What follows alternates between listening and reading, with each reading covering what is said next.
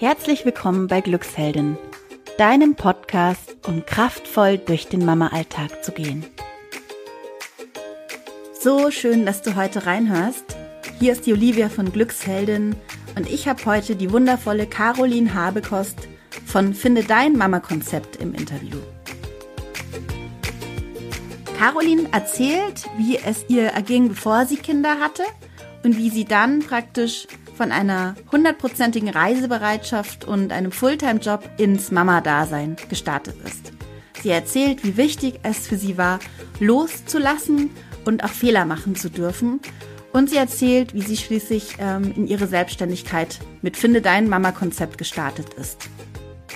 Sie gibt dir die drei Bausteine an die Hand, die es braucht, um Familie und Beruf zu vereinen und erklärt sogar noch das Tool Getting Things Done, und wie, die, wie dir dieses Tool helfen kann, deinen Mama-Alltag besser zu organisieren. Ich wünsche dir jetzt viel Spaß bei der Episode. Ja, Caroline, ich freue mich riesig, dass ich dich hier in unserem Glücksheldin-Podcast interviewen darf. Hallo, ich freue mich auch. Schön, dass du da bist. Und wir sind nicht zusammen hier, sondern du bist in Bremen. Stimmt's? Ja, so ungefähr, südlich von Bremen auf dem Dorf. Also musst du Moin sagen. Moin, moin. Servus, ich bin in München, also im Westen von München. Und ja, ich bin ähm, über Instagram auf dich aufmerksam geworden. Ich folge dir schon recht lange, weil ich total spannend finde, wie du Mamas erklärst, wie sie eben Alltag, also ihren Familienalltag und den Beruf vereinbaren können. Und du hast da mega Tipps, wenn man mal in deine Podcast-Episoden auch reinhört. Ähm, das kann, glaube ich, so manches Mama-Leben in Richtung mehr Gelassenheit wahnsinnig verändern. Und darum interviewe ich dich heute. Ja, das freut mich. Das ist äh, die Idee des Podcasts. Ja, genau getroffen. Genau.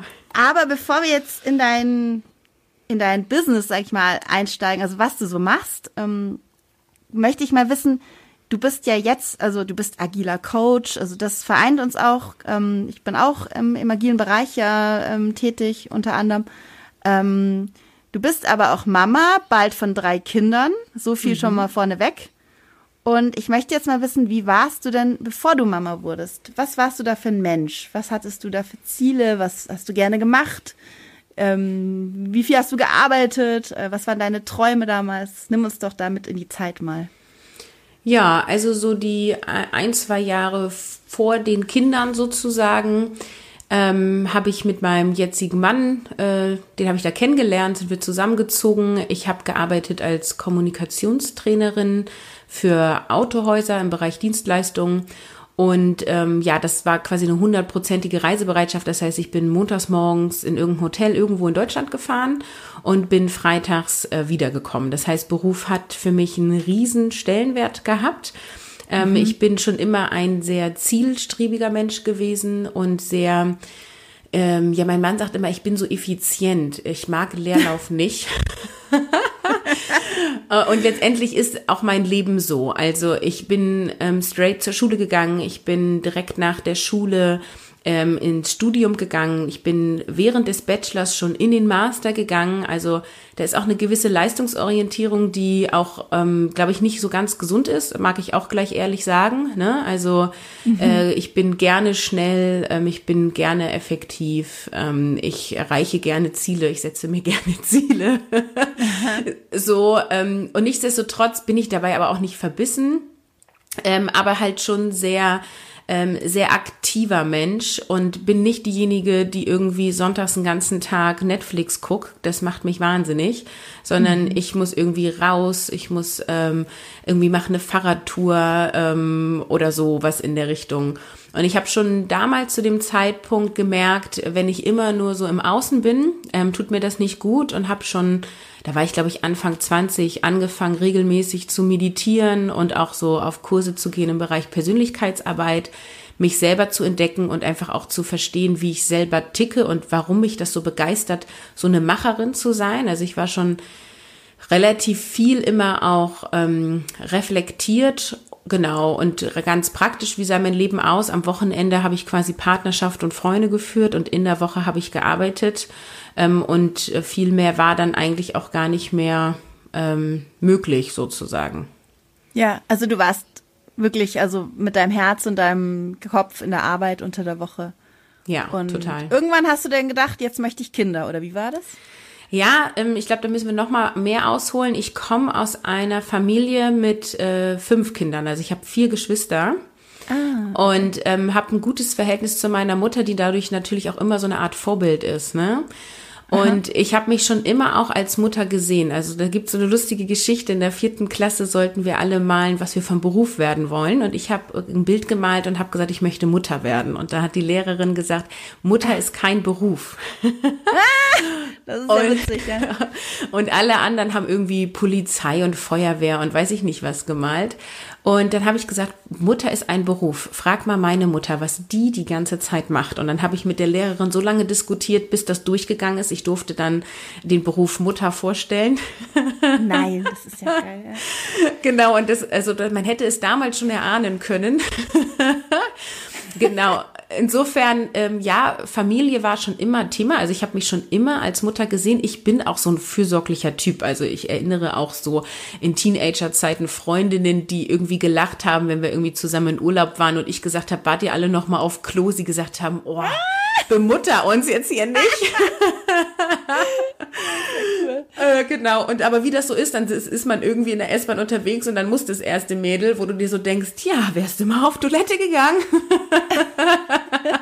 Also sehr geplant und organisiert. organisiert. Genau, also ich war schon immer so diesen, diesen Überblick haben und auch so ein bisschen Situationen oder Möglichkeiten voraussehen. Also so nach dem Motto, wenn man nicht regelmäßig auf Toilette geht, dann muss man halt bald irgendwann mal, ne? So.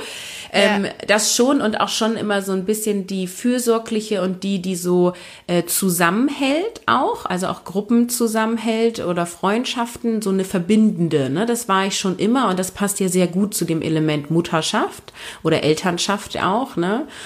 Genau, insofern war das schon relativ klar und ähm, damals war ich Mitte 20, als ich meinen jetzigen Mann kennengelernt habe und da war das tatsächlich schon auch so, ähm, dass ich relativ schnell ausgecheckt habe, will der auch Familie, sonst äh, wäre der bei mir nicht gut angekommen, ne? Also auch da Hast war auch da Hattest du so einen. Fragenkatalog dabei an ihn, oder? Nee, ja, nee, ich, müssten wir ihn jetzt mal fragen. äh, aber das war schon so eine Phase im Leben, wo irgendwie klar war, ich möchte jetzt hier eine ernsthafte Beziehung führen. Ähm, Und ich möchte jetzt nicht irgendwie mal ein bisschen gucken und ausprobieren, sondern ich habe Lust, äh, mir jemanden zu suchen, mit dem ich meine Zukunft auch familiär gestalten kann. Ja. Ist ja auch schlau, ein bisschen vorauszudenken, ja. Dass nicht Ja. irgendwann der Druck aufkommt, ja. ja. Und dann, wie hast du dir das dann, hast du, hast du dann gesagt, okay, jetzt versuchen wir mal ein Kind zu kriegen. Hast, wie hast du dir das vorgestellt? Weil so wie ich dich jetzt kennengelernt habe, wir haben ja auch im Vorfeld, ähm, dadurch, dass wir einige Gemeinsamkeiten haben, auch schon viel so Sprachnachrichten ausgetauscht. Äh, und ich habe dich irgendwie so kennengelernt, dass du gerne auch vorausplanst. Ja, ich glaube, das ist auch ein bisschen das auch? anstrengend für meine äh, Umwelt auch manchmal. Nein, also ich glaube, also was ich, für mich ist es wahnsinnig inspirierend. Ich bin oft recht chaotisch unterwegs, ehrlich gesagt. Und ähm, ich habe jetzt schon durch, ähm, also ich mache ähm, viele schon in die Richtung natürlich auch berufsbedingt, aber ich habe durch deine Tipps auch wahnsinnig viel noch mehr Entspannung in den Alltag bekommen. Also ich finde es wahnsinnig gewinnbringend. Aber jetzt nochmal zurück zu dein, ähm, zu dem damals, also du wolltest dann ja irgendwann ein Kind. Und wie hast du dir das vorgestellt? Hast du denn gedacht, ich mache da weiter mit dem Beruf und arbeite weiter mit 100% Reisebereitschaft? Oder Genau. ähm, hattest, welche Pläne hattest du da? Ja, also du nimmst mich gut wahr. Äh, Das ist ziemlich genau so, wie du sagst. Und ich freue mich, dass ich auch die Impulse geben konnte. Das war damals so, mein Mann und ich waren Wochenende auf Rügen, ähm, haben da so ein bisschen äh, Urlaub gemacht. Und ich weiß es noch ganz genau, wir saßen irgendwie abends, es war im Herbst, so mit Wolldecken auf dem Balkon und haben das Meeresrauschen gehört, so ganz kitschig wie im Film. Und haben uns gut unterhalten. Und ähm, da kam irgendwie so das Thema Zukunft auf. Und also das Gespräch war nicht geplant ähm, und es war auch nicht so, dass, dass ich irgendwie da meine Agenda hatte, aber durch das Gespräch ähm, ist so eine Agenda bei uns beiden entstanden. Also es ging dann um Thema ähm, Eigenheim, ja, nein, Kinder, ja, nein, wann, wie viele, ähm, heiraten, ja, nein, ne? So, ähm, und da bin ich ja auch total pragmatisch, ne? Also Ehen werden alle wieder geschieden, dann braucht man auch nicht heiraten. Ja, ja. Äh, wir sind inzwischen verheiratet, aber es ist eine andere Geschichte. Ja. Auch ähm, genau, äh, aber um da auf den Punkt zu kommen, da war das, war das Thema Kinder schon da und da war auch schon das Thema Beruf da, weil ich war noch gar nicht so lange bei meinem Arbeitgeber und daher aber sehr zufrieden.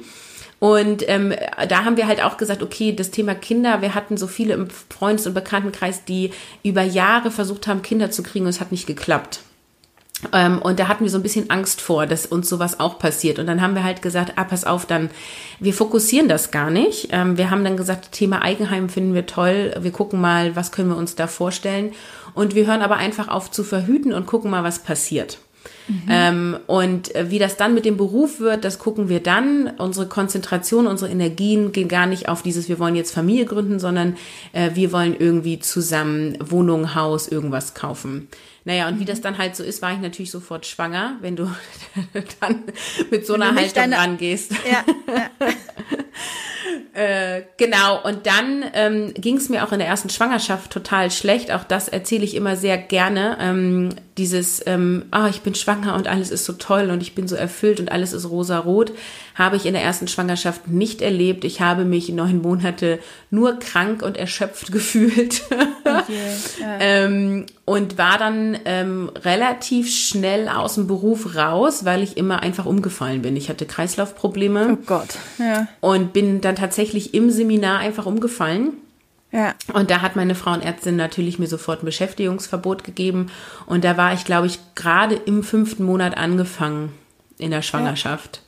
Äh, und das hat mich, ähm, ja, ziemlich unzufrieden gemacht, ähm, weil ich konnte mich nicht richtig verabschieden, ich konnte Projekte nicht abschließen und äh, da oh, kam schon die ich, Idee ja. auf, ähm, puh, das wird auch schwierig wieder zurückzukommen und da hatte ich aber noch eine relativ naive Haltung im Sinne von, gut, jetzt konzentrierst du dich erstmal aufs Kind und du bleibst mindestens zwei Jahre zu Hause, weil ähm, das Kind braucht das, die Mutter ist ganz wichtig in den ersten Jahren und ähm, dann guckst du irgendwie, wir hatten so ein Trainingszentrum, hatte die Firma oder hat sie immer noch in Bremen, ob ich dann primär da arbeiten kann. Das ist was, was bisher nie praktiziert wurde, aber vielleicht findet man da Möglichkeiten und so. Da hatte ich einfach die Hoffnung, das regelt sich schon irgendwie.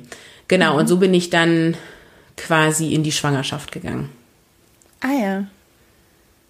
Und dann, wie ging es dann weiter? Dann war deine Tochter da? Genau, dann war meine Tochter da. Und das ist, auch das ist ja nicht so idyllisch, wie man sich das vorstellt. Nicht? Äh, die hat uns gut auf Trab gehalten, mein Mann und mich. Es ist ein Kind, das bis heute wenig schläft. Ja. ähm, starken Willen hat. Ähm, und ähm, ja, war eine sehr anstrengende Zeit. Sie hat sehr viel geweint, äh, sehr viel geschrien. Äh, wir mhm. haben, ich habe viel getragen, gestillt. Und es war schon nach, äh, da war sie ungefähr vier Lebensmonate alt, ähm, wo ich total realisiert habe, ich vermisse meinen Job. Ich war ja dann quasi auch schon länger nicht im Job, dadurch, dass ich so früh raus war. Ähm, und ich habe halt gemerkt, ich bin körperlich total überfordert und geistig total unterfordert. Oh yeah. ähm, und ähm, ich bin gar nicht das Muttertier, was zu 100 Prozent darin aufgeht, ein Kind zu versorgen. Und es erfüllt mich gar nicht. Und es hat nichts damit zu tun, dass ich meine Tochter damals und auch heute meine Kinder nicht abgöttisch liebe, sondern ich musste mir halt einfach eingestehen, ich bin nicht die Vollzeitmutter, die dadurch befriedigt ist, ein Kind zu begleiten.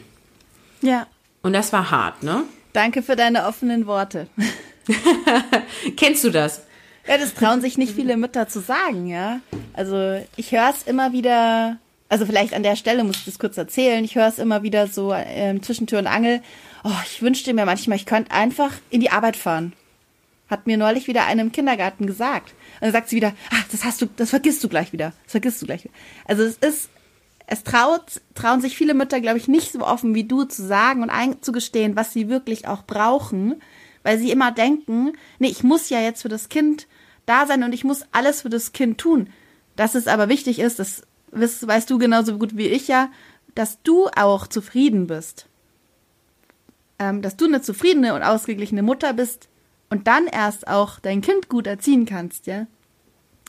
Da wünsche ich mir einfach noch viel, viel mehr Offenheit und es ist so schön, dass du da so offen erzählst, wollte ich nur sagen, ja.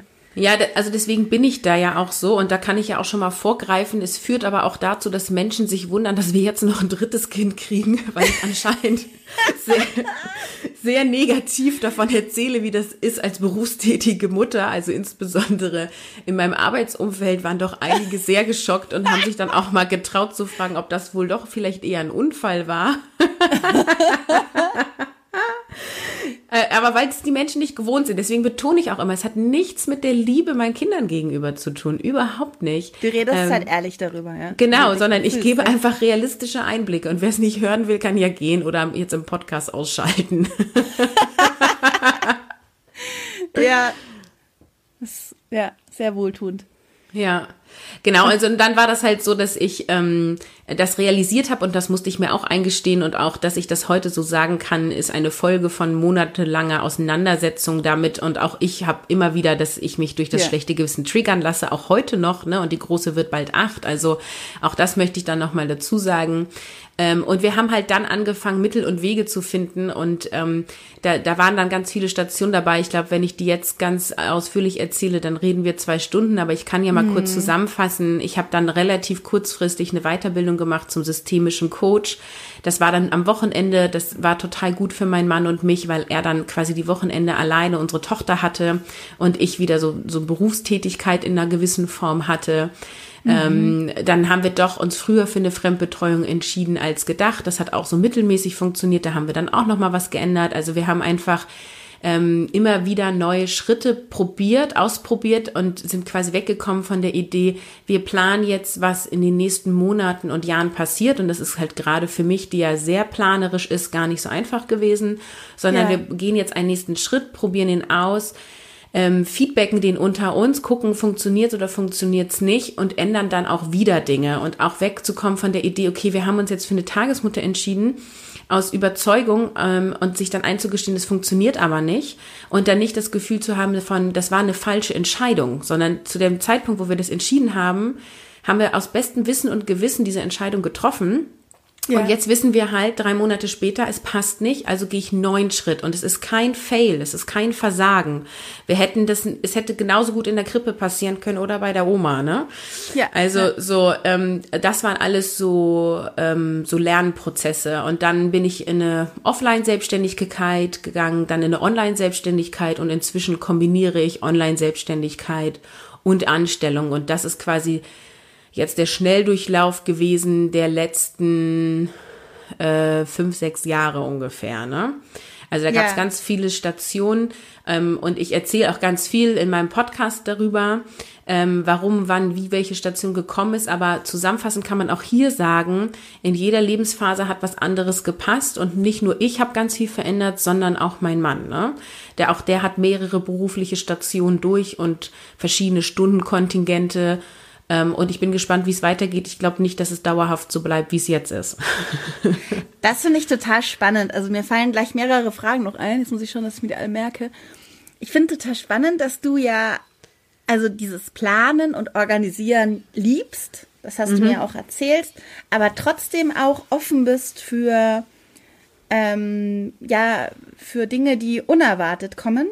Mhm. Oder du hast dir das praktisch angelernt, dafür offen zu sein. Genau, also diese angelernt. Kombination finde ich halt wahnsinnig toll, dass du auch jetzt sagen kannst, ey, so kannst du es organisieren, aber hey, manchmal geht auch alles gar nicht so, wie du es organisiert hast. Ja, manchmal läuft es halt einfach anders.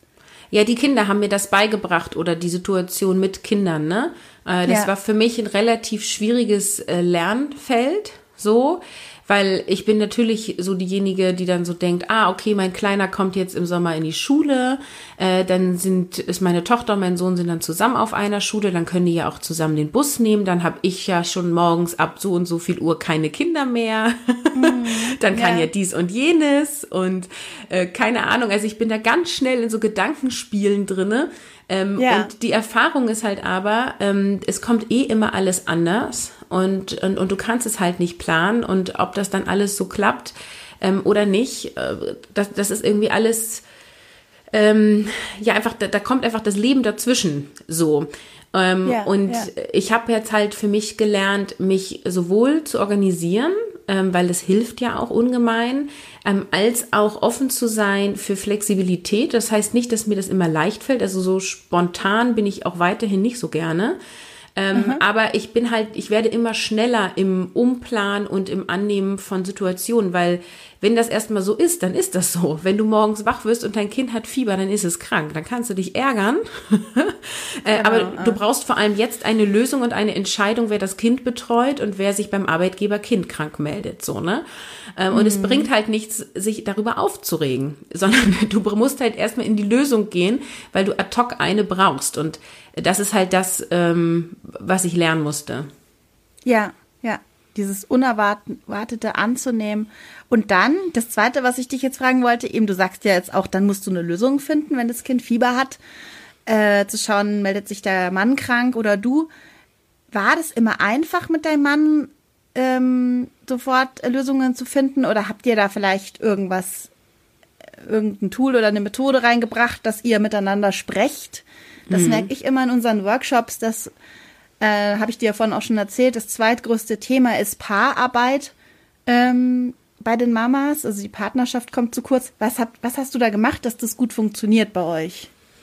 Ja, also wir haben, ähm, also ich glaube, ähnliche Probleme wie viele andere gehabt. Ich bin ja dann ähm, bei beiden, bei den beiden ersten Kindern auch ein Jahr voll zu Hause geblieben und danach äh, habe ich irgend, auf irgendeine Art und Weise wieder angefangen zu arbeiten. Und dann ist natürlich immer das Problem, der Mann hat gar nicht so viel Veränderung durch das Kind oder die Kinder erfahren. Der war die ganze Zeit seine 40 Stunden arbeiten und dann ist es irgendwie zu Hause stressiger gewesen, aber der war halt immer irgendwie bei seinem Arbeitsplatz. Und jetzt auf einmal ähm, soll er noch viel mehr übernehmen. Ne? Ja, äh, und ja. ich als Frau habe natürlich die Haltung, ey, ich habe mir jetzt hier ein halb ein Jahr lang irgendwie ähm, den Arsch aufgerissen für die Familie. Jetzt bin ich mal hier wieder dran mit Beruf. Mhm. Jetzt mach doch mal. Äh, und, äh, und das funktioniert natürlich nicht besonders gut. Und wir haben am Anfang immer gedacht, man muss einfach nur reden und jeder muss so seine Bedürfnisse benennen. Äh, und die Antwort ist aber, ja, das hilft, aber es ist nicht die Lösung, weil der andere weiß nie, wie der andere sich fühlt. Also das ist ja auch so eine Annahme, wenn wir beide das gleiche erlebt haben, dann weiß ich, wie du dich fühlst. Nee, das stimmt ja nicht, weil du bist mhm. anders sozialisiert als ich. Wir haben andere Erfahrungen gemacht und der eine bewertet eine Situation als total dramatisch und der andere als okay. Ne? Mhm. Ähm, und da wirklich in den Perspektivwechsel zu gehen, funktioniert über Reden nur so mittelmäßig. Und deswegen haben wir ganz viele verschiedene Sachen ausprobiert. Also ähm, wir haben einmal geguckt, dass wir Paarzeit haben, wo wir auch nicht solche Dinge besprechen. Ne? Das heißt, als die Kinder kleiner waren, haben wir einmal im Monat ein Date gemacht. Meine Schwiegermutter hat die Kinder übernommen fiel mir relativ schwierig, auch schon meinen zweiten dann, der relativ jung noch war, der war, glaube ich, zehn Monate, das, als wir das erste Mal das gemacht haben, dann auch abzugeben ähm, und dann auch irgendwie einen ganzen Abend, ne? Ähm, aber dann haben wir halt irgendwie, sind wir essen gegangen, wir waren in der Sauna, so richtig Date Night Schön. sozusagen und ja. haben uns auch vorgenommen, in der Zeit äh, nicht große, schwierige Themen anzusprechen. Natürlich spricht man automatisch über die Kinder, aber ähm, dass wir da jetzt keine Probleme wälzen, so, ne? Mhm. Ähm, dann haben wir eine Zeit lang sowas gemacht wie Sonntagabend Planung für die kommende Woche. Das hat eine Zeit lang ganz gut funktioniert. Da ging es dann halt auch um, wer macht diese Woche den Einkauf, ähm, wer fährt die Kinder irgendwo hin. Ich habe zu dem Zeitpunkt ähm, offline selbstständig gearbeitet. Das heißt, ich war viel in Vor- und Nachbereitungen zu Hause für die Arbeit. Und wenn ich dann Training gegeben habe, war ich dann halt aber auch einen ganzen Tag weg. Ne? Dann wurden ihm immer die Tage geblockt, wo ich weg war. Da war er dann immer verantwortlich. Und also da haben wir dann so hin und her jongliert. Und ähm, dann ist aber, ich versuche auch mal wieder so ein bisschen abzukürzen. äh, am Ende haben wir das über die, ähm, also es waren ja dann mehrere Jahre auch, haben wir es nicht hinbekommen, dass es sich für beide gleichberechtigt und fair angefühlt haben, hat. Mhm. Ähm, sondern ich hatte immer das Gefühl, ich muss die Kinder wegorganisieren und er sich dazu. Ja, Sonst sind sie ja. automatisch immer bei mir. Und die Kinder ja. waren auch sehr stark auf mich geprägt, weil ich war ja immer so viel da. Und ich habe natürlich auch diesen typischen Fehler gemacht, wie, okay, mein Mann ist den ganzen Tag mit den Kindern alleine, dann kaufe ich jetzt was ein, ähm, was der schnell kochen kann. Vielleicht koche ich sogar was vor. Ich packe ihm nochmal die Wickeltasche und nochmal ja, ja, die Ersatzklamotten. Ja. ja, schön. Da, da, da kann er ganz viel Empathie für dich bekommen, wenn das alles vorbereitet ist. Genau. Und dann ist ja auch noch, dann habe ich ja alles vorbereitet, dann kann er es ja nur falsch machen, ne? Also dann Ja, kann er ja, ja. nur die falsche Tasche mitnehmen, wo nicht die richtigen Feuchttücher drinne sind. Und dann kriegt auf jeden Fall das Kind ja einen Ausschlag, obwohl es sonst nie eins hat. Also das, die, die- diese typischen Fallstricke. Also ich muss immer so lachen, wenn ich mich mit anderen Müttern darüber unterhalte, weil ich glaube, alle kennen genau das, ne? Ja, total. Äh, ja, Total. naja, und dann habe ich halt aufgehört, das zu machen äh, und habe gesagt, so, ähm, dein Tag, dein Job, ähm, ich gehe Dienstag einkaufen, wenn du willst, dass ich dir was mitbringe, schreibst du Sachen auf die Liste, das kann ich machen, weil Einkaufen liegt bei mir als Thema. Äh, ansonsten, wenn es Dienstag nicht drauf ist und du Donnerstag die Kinder hast, dann äh, musst du es dir selbst besorgen, ne? So. und ähm, genauso war es auch. Ja, der War ist dann Mittwoch, nee, der ist dann Mittwochabend noch einkaufen gefahren. Und ich glaube, die ersten zwei Male haben sie sich auch Döner geholt oder so. Ähm, äh, und dann nicht zu sagen, sowas wie, du, Döner ist bei uns also eine Ausnahme, das sollte es nicht jede Woche geben. Also sich sowas dann zu verkneifen, ist auch nicht so einfach. Ja, da bin ich auch, muss man auch sagen, da bin ich auch sehr besserwisserisch ähm, und behaupte auch, ich kann besser Mittagessen kochen als er, was natürlich nicht stimmt. Aber also ich, ich sage das jetzt ganz extrem so, damit klar wird, also auch ich habe genau diesen Struggle von, ich glaube, mein Mann kann das eigentlich nicht und es ist so unfair, weil mein Mann kann das. Und ich habe ihn einfach quasi unbewusst nicht gelassen, diese Erfahrung zu machen. Äh, Und das Ja. ist halt das, was wir jetzt über all die Jahre gelernt haben und was inzwischen sehr gut läuft. Es läuft, also wir haben auch immer noch Huggelsteine und ich glaube, wir sind auch immer noch nicht genau gleichberechtigt, aber wir sind echt schon nahe dran. Cool. Also ich finde es so schön, dass du da so offen erzählst. Ähm, das ist aus meiner Erfahrung für sehr viele Mamas äh, sehr schwer, wenn sie zu Hause hauptsächlich mit den Kindern sind und dann dem Mann das zu überlassen, dieses Loslassen ähm, und auch zu akzeptieren, dass der das ganz anders macht als man selber. Ähm, da sehe ich, glaube ich, wenige Mütter, denen das so auf Anhieb gelingt. Also ich glaube, das ist Das heute also- für unsere Hörerinnen also wahrscheinlich so ein Wiedererkennungsding. Das ist auch super schwer. Also ich habe das ja auch heute noch, dass ich manchmal irgendwie denke, ja, oh, okay, das ist jetzt irgendwie nicht gut gelaufen, ne? So. Ähm, Ja. Oder ne, wenn die dann Ausflüge abbrechen müssen, weil keine Ersatzklamotten dabei sind oder so. Wo ich auch denke, okay, das geht auch irgendwie auf Kosten der Kinder, ne? Äh, andererseits muss man halt sagen, mein Mann ist dann derjenige, der fährt dann nach Hause, holt Ersatzklamotten und fährt dann wieder zu dem Spielplatz. Das wäre mir ja viel zu aufwendig, ne? Also ich hätte dann abgebrochen. Ja, Also der gleicht es dann durch was anderes aus. Dem macht das nicht so viel aus, nochmal zusätzlich zu fahren oder nochmal alleine zum Supermarkt zu fahren, wo ich denke, wir müssen doch nicht alle zwei Tage einkaufen fahren. Das ist doch totale Zeitverschwendung. Lass uns irgendwie einen großen Einkauf machen und dann einen kleineren in der Woche, ne? Ähm, also da, da kommt wieder dieses Planerische in mir durch. Und mein Mann ist halt so, oh, okay, also Brot fehlt, dann kaufe ich halt nochmal, fahre ich eben los und kaufe Brot. Ne? Und für mich ist das völlig Ja. überflüssig, jetzt einmal nur loszufahren zum Bäcker, um Brot zu holen. Also muss man nochmal vielleicht dazu sagen, ich wohne hier dörflich, das ist dann nicht so, dass man da nicht eine Fahrradtour hinzumacht, sondern man fährt Ja. sieben Kilometer mit dem Auto, ne? So. Ja, ähm, genau, also das, aber da, da, das zu akzeptieren, ähm, das ist halt einfacher, finde ich, je größer die Kinder werden und ähm, vor allem, wenn ich außer Haus bin. Und das ist halt, dadurch ist der Gewinn der Anstellung für uns total groß. Also, dass ich wieder in Anstellung gegangen bin und auch nicht mehr im Homeoffice arbeite. Also, ich kann das tun und tue es auch manchmal, aber in der Regel bin ich dann halt weg, drei Tage die Woche. Ähm, und da bin ich nicht verfügbar. Und was uns auch in die Karten spielt, der Arbeitgeber von meinem Mann ist dichter an Kita und äh, Schule als mein Arbeitgeber. Das heißt, wenn was ist, rufen die meinen Mann an, weil der ist in 20 Minuten da. Ich bräuchte 45 Minuten. Aha, das ist ja cool. Und das war auch so ein Life-Changer. Ja. Da zu erkennen, da geht dann mein Mann hin. Genau, also und vor allem ist es auch wirklich am Anfang war es natürlich nicht so, aber inzwischen, ich bin da jetzt ja zwei Jahre, ist es halt so, ich bin auf Arbeit und die Kinder sind nicht präsent. Also das klingt jetzt vielleicht auch ein bisschen gemein, aber also ich mache mir keine Sorgen. Ich denke nicht, oh, jetzt ist 13 Uhr, ist das Kind gerade aus dem Bus gestiegen, hat mein Mann sie wohl abgeholt, sondern das ist überhaupt nicht in meinem Kopf. Ich gucke auf die Uhr und denke, 13 Uhr, noch keine Mittagspause gemacht, dann gehe ich jetzt mal zum Bäcker, hol mir ein Brötchen. Ne? Also das Okay. ist nicht so in meinem Kopf, das ist abgegeben. Ähm, und wir haben Ja. auch so die Vereinbarung, an zwei Tagen die Woche arbeite ich Open End nach unten hin. Ähm, das hat auch was damit mit der Rush Hour zu tun. Ich komme um 17 Uhr einfach nicht raus da. äh, aus der Bremer Überseestadt. Ähm, das heißt, ähm, ich bin dann oft auch erst nach dem Armbrot zu Hause. Ähm, ja. Das heißt, mein Mann ist einfach völlig darauf eingestellt, die Kinder den ganzen Tag zu haben. Und wenn ich dann früher da bin, ist schön. Ansonsten äh, ist das mein Tag. Ich komme nach der Arbeit zu Hause, esse noch Armbrot und lege mich oft mit den Kindern dann ins Bett. Dann lese ich denen was vor und kuschel mit denen. Oft schlafe ich tatsächlich auch schon ein. Ja. Du bist ja auch schwanger gerade, gell? Also genau. Wahrscheinlich bist du müder als sonst. Jetzt äh, schlafe ich immer mit ein, aber es war auch schon unschwanger so. Okay. äh, und es ist richtig Ritual geworden. Also ich komme nach Hause ähm, und gehe quasi in meine Schlafklamotten und leg mich mit denen hin und entweder penne ich gleich mit ein oder ich gehe danach nochmal aufs Sofa oder so. Aber ich bin quasi, ähm, also ich habe an diesem Tag nichts mehr zu tun. Ich mache an diesen Tagen auch keine Hausarbeit.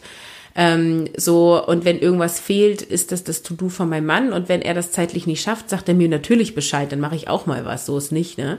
Aber ja, ähm, es ist ja. quasi gedanklich abgegeben und das ist halt total erleichternd. Klingt nach ähm, einer Vereinbarung von Beruf und Familie. Ja, das ist der, äh, der Versuch zumindest. und das möchtest du ja auch an andere Mamas weitergeben, oder? Genau. Das ist, ist das, äh, sag mal nochmal, seit wann bist du selbstständig? Jetzt also mit dem Thema? Mit, dem Thema äh, seit Ende 2016. Ah ja. Und du heißt ähm, offiziell Caroline von Mama Konzept auf Instagram. Ich verlinke das natürlich alles in den Show Notes. Und ja. magst du noch mal erzählen, was Mama Konzept genau ist? Genau, also ich habe es Finde dein Mama-Konzept genannt mhm. ähm, und ähm, habe damals, als ich in der Offline-Selbstständigkeit war, habe ich ja mehr so Trainings gegeben im Bereich Präsentation und Moderation und da war schon irgendwie immer eher dieses Thema Persönlichkeitsarbeit. Also ich kann mich gut präsentieren, wenn ich weiß, wer ich bin und wenn ich mich mag und ich weiß, was ich kann und welche Potenziale ich habe. Ne? Mhm. Und ähm, ich habe dann überlegt, in die Online-Selbstständigkeit zu gehen, um besser vereinbaren zu können, um mehr von zu Hause arbeiten zu können und weniger Reisebereitschaft zu haben, weil das hatte ich in mhm. der Offline-Selbstständigkeit auch und ähm, habe dann mich hingesetzt und habe so ja in mich reingefühlt und geguckt, was sind denn so die Themen, die mich wirklich triggern und worauf habe ich denn Lust ähm, und habe so gedacht, ich möchte mein Herzensthema zum Beruf machen, denn ich trenne äh, also Freizeit und Beruf gar nicht so sehr voneinander, weil ich Beruf auch sehe als eine Potenzialentfaltung meinerseits. So. Und ähm, bin dann halt auf die Idee gekommen, okay, das, was mich ja mehr wirklich getriggert hat die letzten Jahre und was mich auch wirklich Schmerz gekostet hat, ist, dass es eben nicht einfach ist, Familie und Beruf zu vereinbaren. Und dass alle immer sagen, ja, organisier dich gut, dann kannst du Familie und Beruf leben. Und das stimmt einfach nicht. Und die Leute reden da nicht ehrlich drüber, so, ne? Ja, ja. Ähm, und dann habe ich gesagt, okay, ich verschreibe mich dem Thema und dann ist halt nach und nach dann Business draus geworden. Dann habe ich halt gesagt, okay, ich coache Mütter zum Thema Vereinbarkeit von Familie und Beruf, damit die ähm, quasi die Möglichkeit haben, ähm, mit mir zusammen rauszufinden, wie kann ich für mich mein Konzept finden. Deswegen auch finde dein Mama-Konzept. Ähm, es gibt nicht das ja. eine, aber jeder ja. sagt halt immer, du musst deinen eigenen Weg finden, aber keiner sagt, sagt dir wie. Und ich möchte dir gerne sagen, wie du deinen eigenen Weg finden kannst. So. Und habe dann halt den Podcast gestartet, ähm, genau, und coache letztendlich Online-Mütter zu dem Thema. Toll. Ich habe mir neulich erst wieder die Folge angehört. Also neulich, neulich ist bei mir sehr weit gefasst. Es war vorgestern tatsächlich. okay. Deine Folge zum Thema ähm, Getting Things Done. Mhm. Und ich beschäftige mich ja auch sehr viel mit dem Thema, wie kann ich mein, also wie kann ich meinen Mental Load, jetzt kommt noch ein Fachbegriff, den viele Mamas ja auch schon kennen, also mein ganzen, mein ganzes gedankliches äh, Wirrwarr im Kopf irgendwie strukturieren, dass Mamas ja einfach so haben, diese tausend, tausend To-Dos und Dinge und Gedanken und wie kann ich das irgendwie strukturieren? Und da bist du für mich wirklich die Expertin. Ähm, magst du vielleicht noch mal ganz kurz erzählen zu, zu so einem Tool, wie man das machen kann. Muss jetzt nicht Getting Things Done sein. Dazu hast du ja auch eine ganz tolle Podcast-Episode, wie gesagt. Die ver verlinke ich natürlich auch. Ja. Ähm, kann ich was zu sagen. also Getting Things Done ist eine der Methoden, ähm, die ich äh, primär als Basis nutze, beziehungsweise ich ziehe mir da ganz viele Elemente raus. Ähm, ich ziehe aber auch noch aus anderen Bereichen Elemente, aber das ist immer eine schöne, griffige Methode, zu der man auch was findet, wenn man irgendwie GTD googelt oder so, ne? Ähm, mhm. Und ähm, also bevor ich was inhaltlich dazu sage, möchte ich sagen, Organisation ist aus meiner Sicht eine, ein Baustein von dreien, den es braucht, damit du gut äh, Familie und Beruf vereinbaren kannst. Und mhm. die anderen beiden ist das Thema Netzwerk und Unterstützung. Ähm, und das dritte Thema und eigentlich das Hauptthema ist Persönlichkeitsarbeit und Mindset. So. Mhm. Und Organisation ist quasi einer dieser drei Bausteine, ähm, der auch total wichtig ist, aber durch eine gute Organisation alleine funktioniert Vereinbarkeit und Familie nicht besonders gut, beziehungsweise es ist sehr, es fühlt sich nicht so gut an, so würde ich das mal sagen.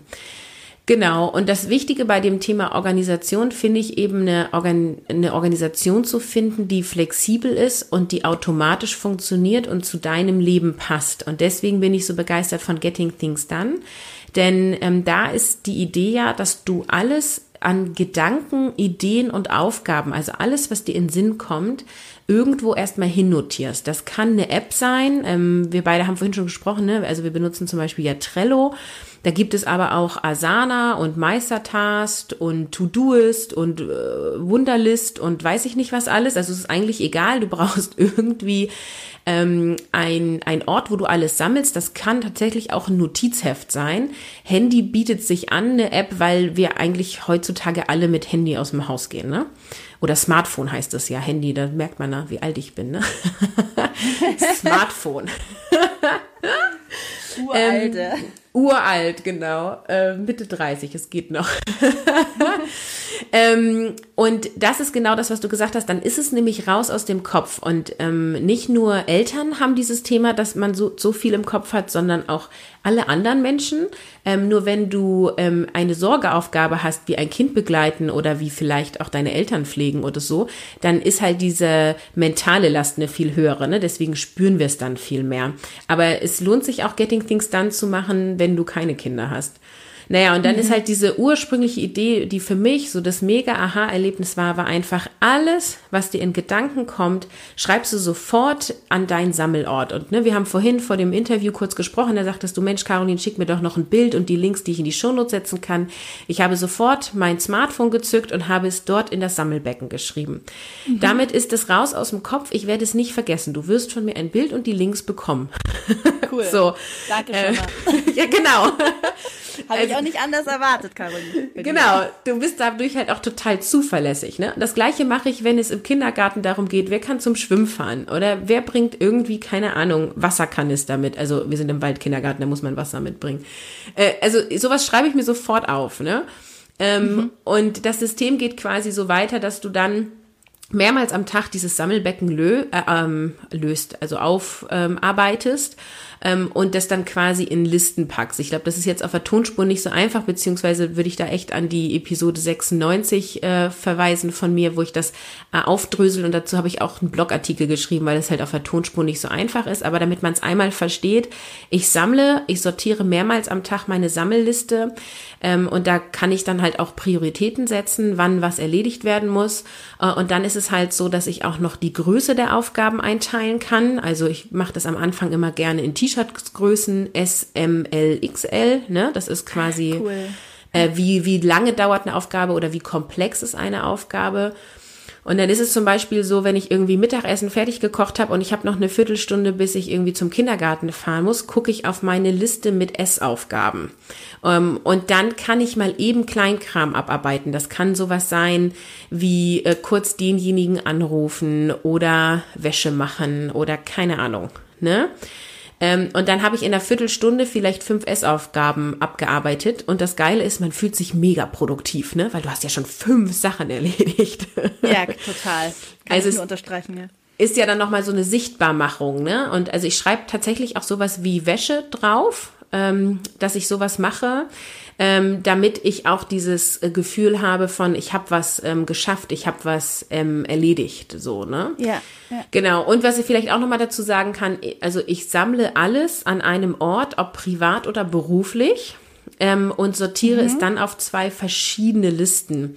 Das heißt, wenn ich auf der Arbeit bin, ist nicht das Erste, was ich tue, E-Mails checken, was die meisten Menschen tun und was ich früher auch immer getan habe, was dann dazu führt, dass man irgendwie die erste Stunde erstmal nur E-Mails schreibt und noch gar nicht richtig irgendwas Produktives getan hat, sondern das Erste, was ich mache, ich gehe meine Sammelliste durch und gucke, was steht an für diesen Tag oder für diese Woche und ich ziehe mir das dann so rüber, dass ich weiß, was sind die nächsten Dinge, die ich jetzt tue.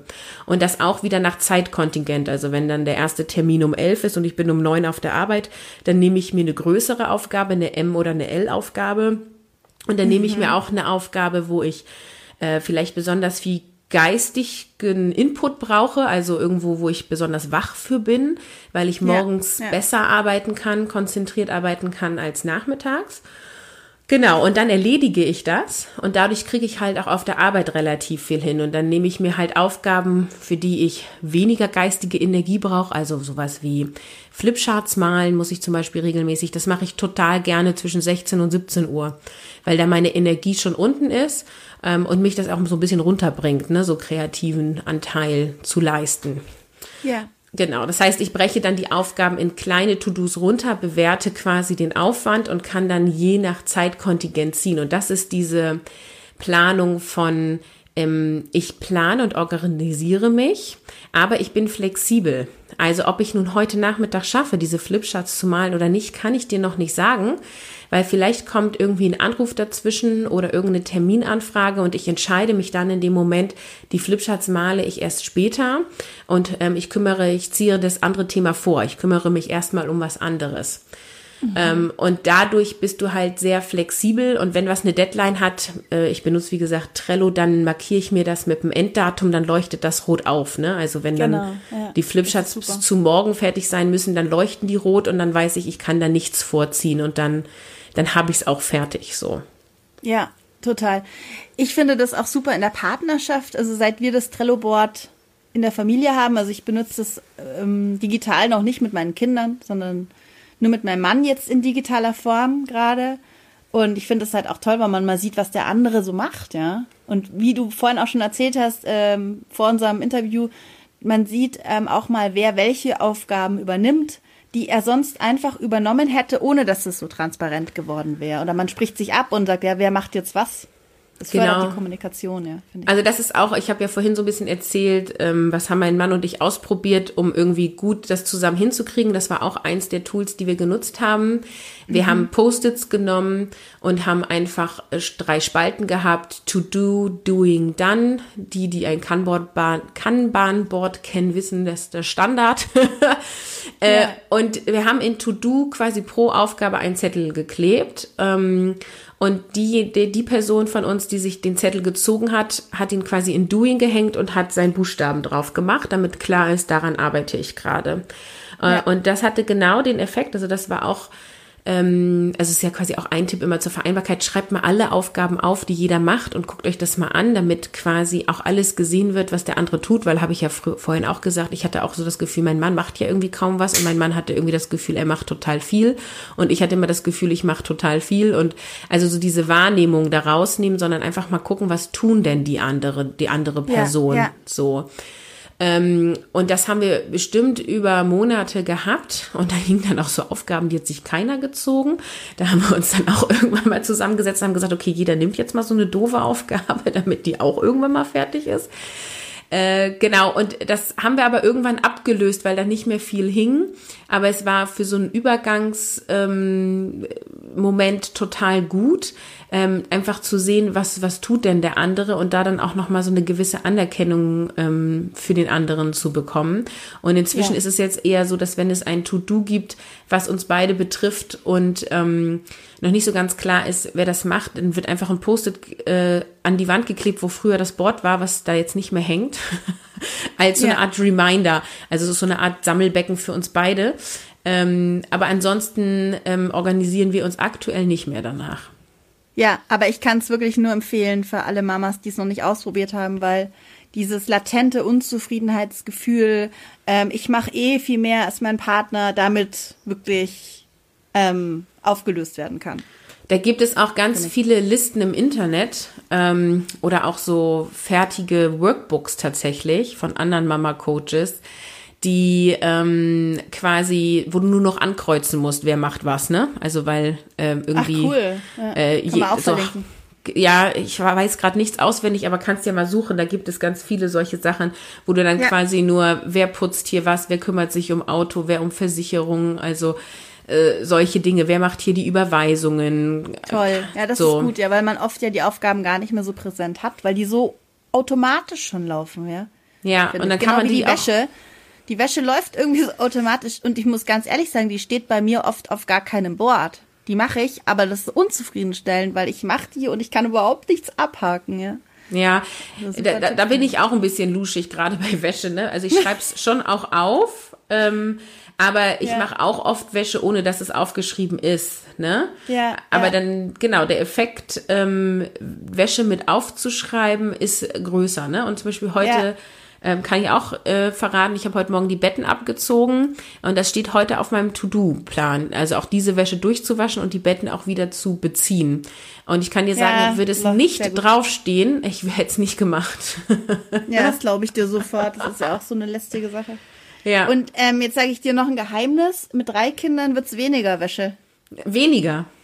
Nee, es war natürlich ein Scherz. Es wird mm. natürlich noch mehr. Und ich glaube, dann solltest du es wieder auf dein Board schreiben, weil, also ich sitz, ich sitz gefühlt wirklich jeden Abend mit einem Wäscheberg auf der Couch. Also, das ist wirklich irre. Ich weiß gar nicht, wo die ganze Wäsche herkommt. Ach so, ich habe schon gedacht, es wird weniger, weil man lässt die Kinder das jetzt einfach immer zwei, drei Tage am Stück an, weil man nicht mehr so hygienisch ist oder so. nee, ja gut, ähm, das ist wirklich, äh, also egal, es ist ein lästiges Thema und man müsste den Kindern auch mal beibringen, dass sie nicht immer alles in die Wäsche stopfen. Ich habe zwei Mädels und die ziehen sich wirklich gerne mal zwei, dreimal am Tag um. Und ja, dann landet irgendwas in der Wäsche. Aber egal, das ist ein anderes Thema. Da kann ich mal eine lustige Anekdote kurz erzählen. Vater von vier Kindern ähm, der auch berufstätig äh, reisebereit ist. Und dann habe ich gedacht, wie macht ihr das? Weil die Frau auch relativ viele Stunden arbeitet. Und dann sagt er, pass auf, der beste Tipp überhaupt. Ich sage, ja, pass auf, jetzt passe ich auf. Sagt er, ja. der Jüngste, der ist vier, dem ziehen sie abends frische Klamotten an und der wird dann morgens nur geweckt und so in den Kindergarten gebracht. und kriegt eine Stunde Brot im Auto in die Hand. ja, klar.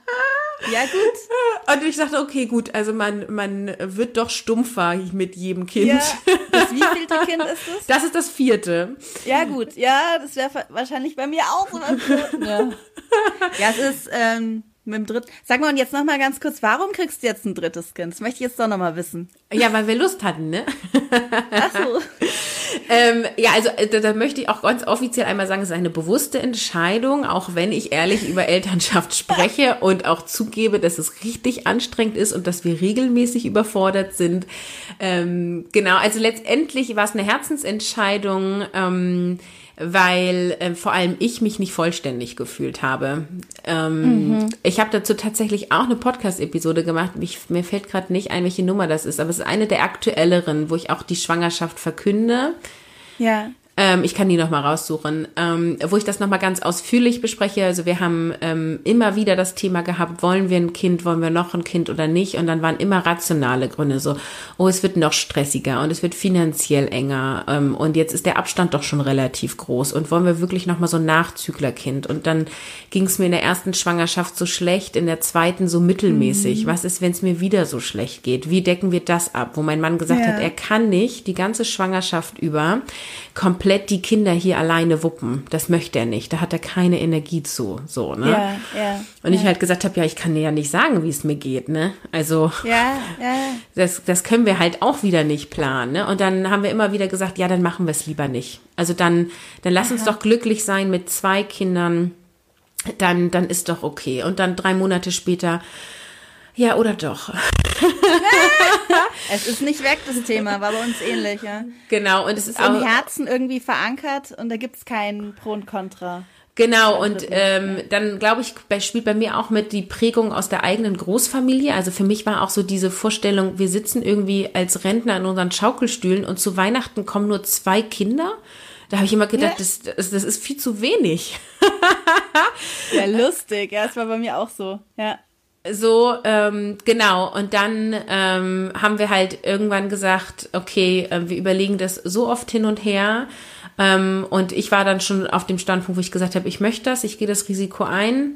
Ähm, und ich glaube, wir kriegen das hin. Und mein Mann war dann noch mal so ein bisschen, hm, ja, hm. Und Äh, ja, dann ein paar Monate später haben wir uns dann beide dafür entschieden. Ähm, genau, und freuen uns jetzt drauf und sind gespannt, wie das ist. Also zur Geburt werden die großen sechs und acht sein. Das ist schon ein anderer Unterschied als damals, als die große zwei war und der Kleine nachgekommen ist. Ich ja. merke das jetzt schon bei den Babysachen. Ich habe jetzt so ähm, irgendwie Kinderautositz äh, übernommen von einer Freundin und so. Das ist ja auch alles anders, ne? alles mehr Hightech ja. geworden. ja, total. Ähm, auch das Thema Geburt ist jetzt irgendwie noch mal anders. Also ähm, es ist ganz spannend. Ich habe wirklich das Gefühl, als wäre ich jetzt doch noch mal in einer anderen Generation, werde ich jetzt noch mal Mutter sozusagen. Ach, interessant, ja. Äh, ja. Und ich war ja beim ersten Kind äh, bei der Geburt 26. Oh, und ja, ist jung. da war ich immer die Jüngste, ne? Und ja. jetzt mit 34 bin ich im guten Mittelfeld. Äh, und das ist ganz lustig, weil ich halt jetzt eine ganz andere Rolle auch inne habe. Also es ist wir fühlen uns einerseits geübt, andererseits ist alles neu und alles genauso aufregend. Toll, aber aufregend ist es, das ist doch, es passiert was im Leben. Ja. Schön. Ja. Ich bin sehr gespannt und wir hören sicherlich von dir wieder. Ähm, hast du vielleicht noch drei oder ein bis drei abschließende Worte, Tipps, Inspirationen an unsere Hörerinnen? Ja, also ich würde gerne noch mal auf dieses Thema Persönlichkeitsarbeit lenken, was ich vorhin schon angesprochen habe. Ne? Ich habe ja gesagt, so Vereinbarkeit aus meiner Sicht sind das diese drei Bausteine Organisation, Netzwerk und Persönlichkeitsarbeit. Und ähm, der wichtigste aus meiner Sicht ist Persönlichkeitsarbeit. Und damit meine ich wirklich so dieses sich selber reflektieren, offen in Gespräche gehen, Dinge ausprobieren, zu erkennen, was brauche ich und sich eben einzugestehen, ich liebe meine Kinder, aber es erfüllt mich nicht 100 Prozent nur Mutter zu sein und nichts anderes zu tun. Ich bin auch Freundin, ich bin auch Arbeitnehmerin, ich bin auch weiß ich nicht was, so. Mhm. Ähm, und aus meiner Sicht ist dieser Schlüssel über die Arbeit mit sich selber ähm, der, der größte Effekt und auch eben zu gucken, wie bin ich aufgewachsen, wie bin ich geprägt worden und einfach mal diese ganzen Glaubenssätze, die wir in uns tragen, zu überprüfen. Also stimmt das, dass eine Mutter die ersten drei Jahre das Kind versorgen muss? Ne? Oder noch extremer wird es ja zum Beispiel bei dem Beispiel Stillen, ja? Also stimmt das, dass Stillen immer das Beste ist? Das ist vielleicht medizinisch so zu gesehen oder gesundheitlich, aber wenn die Mutter darunter leidet, glaube ich, ist das falsch, diese Aussage, ne? Ähm, Also da auch nochmal reinzugehen und zu gucken und letztendlich ist egal, wie du als Mutter deinen Weg gehst, du wirst immer Kritiker haben. Gehst du früh arbeiten, bist du die Rabenmutter, weil du deine Kinder alleine lässt. Gehst du spät arbeiten oder gar nicht arbeiten, dann bist du die Mutter, die sich nur an die Kinder hängt, dann bist du eine Helikoptermutter, die sich selber aufgibt und deine Partnerschaft wird auf jeden Fall äh, auseinandergehen, weil du nur noch Mutter bist. Ja, ja, ja. Also du wirst für alles kritisiert, das ist richtig blöd.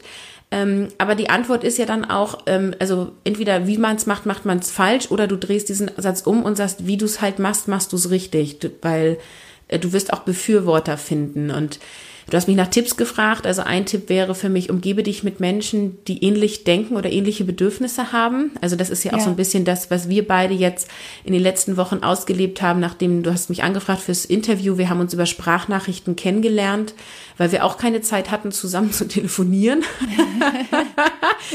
ähm, aber wir haben viele Parallelen gefunden und das unterstützt uns, ja. Und ja, wir kennen ja. uns gar nicht groß und haben uns sehr intim über diese Dinge ausgetauscht. Und sowas tue ich ganz bewusst, weil es total gut tut, sich mit Gleichgesinnten auszutauschen. Ja, und, total.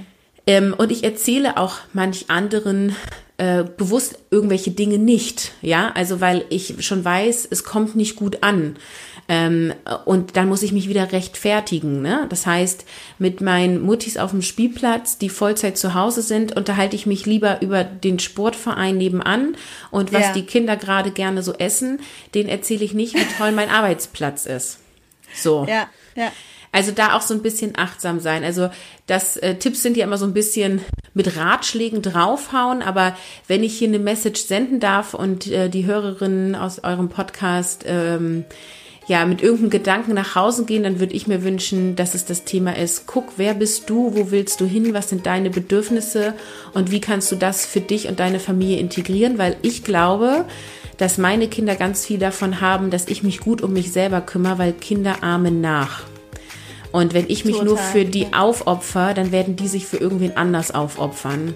Und ich Ja. möchte gerne, dass meine Kinder einen selbstbestimmten Weg gehen, selbstbestimmten Weg und deswegen arbeite ich da an mir. Schön. Ja, ah, sehr schön, Caroline. Vielen, vielen Dank für deine tollen Worte, vor allem am Schluss. Und ähm, du hast richtig neugierig gemacht. Ich werde weiter deinen Podcast auf jeden Fall hören. Das freut mich. Und ja, und wir bleiben eh weiter in Kontakt. Ganz lieben Dank für das Interview und alles, alles Liebe und Gute für deine Schwangerschaft weiterhin.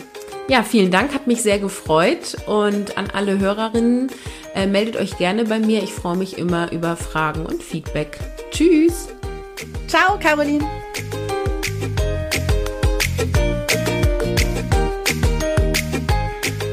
Das war mein Interview mit Caroline Habekost von Finde Dein Mama Konzept. Schau gerne mal bei Caroline rein in ihren Podcast oder in ihren Blog. Wir haben alle wichtigen Infos in den Show Notes verlinkt. Und falls du jetzt noch nicht auf glücksheldin.de warst, auf unserer Website, auch die habe ich nochmal verlinkt. Dort findest du nämlich unser Newsletter und auch dein kostenloses E-Book für die 10 Mama-Geheimnisse für weniger Stress im Mama-Alltag. Für ein gelasseneres und leichteres Leben als Mama. Also hol dir das E-Book und schau gerne wieder rein in unserem Podcast. Alles Liebe, deine Olivia von Glücksheldin.